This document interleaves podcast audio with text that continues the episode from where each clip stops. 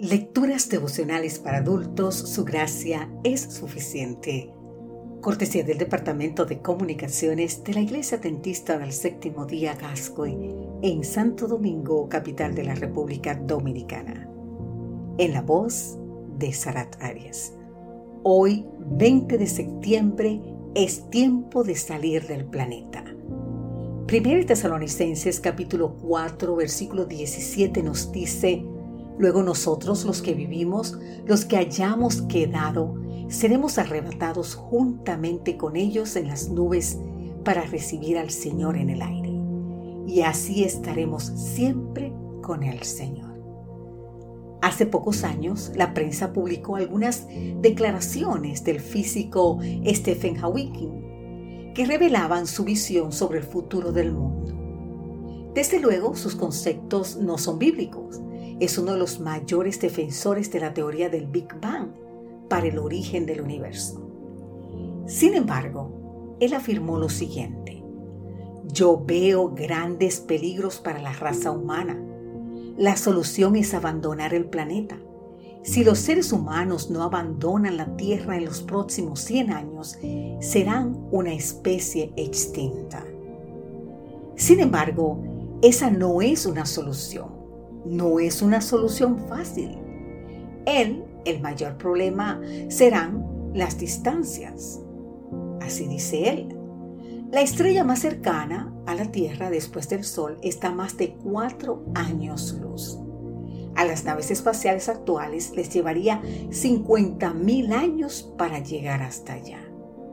Sus palabras son provocativas y desafiantes, pero muestran que incluso Alguien también informado, aunque no acepte la Biblia, comprende y anuncia que pronto no habrá vida en la tierra.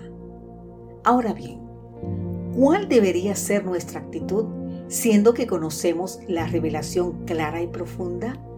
¿No deberíamos buscar todos los medios de anunciar lo que sucederá con la tierra y sus habitantes y que ya ha sido profetizado por la Biblia?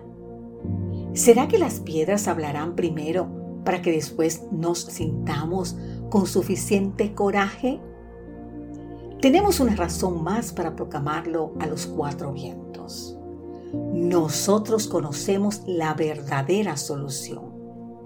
Mientras Hawking, considerado uno de los más grandes físicos de la historia, solo logra encontrar el problema, nosotros tenemos la solución. Eso nos hace más responsables de anunciar este mensaje. No necesitamos huir del planeta construyendo naves para llegar al espacio o las estrellas donde habitar. No necesitamos tener una invasión de extraterrestres ni soluciones complejas para las amenazas del futuro. Necesitamos conocer y creer en las orientaciones de la palabra de Dios.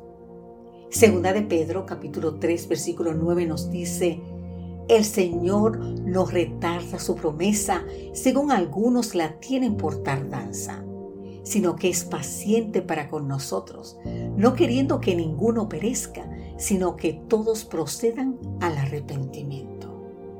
Necesitamos poner nuestra esperanza en el regreso del Señor.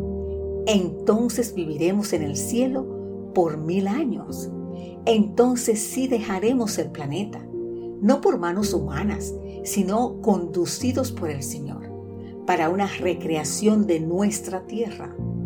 La revelación es clara, solo necesitamos levantarnos y anunciarla.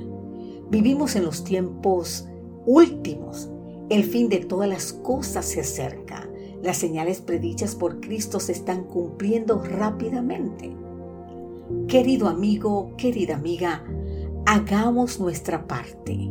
Es tiempo de salir de esta tierra y para volver a vivir a una tierra nueva, la prometida Canaán celestial, cuya capital Jerusalén descenderá del cielo.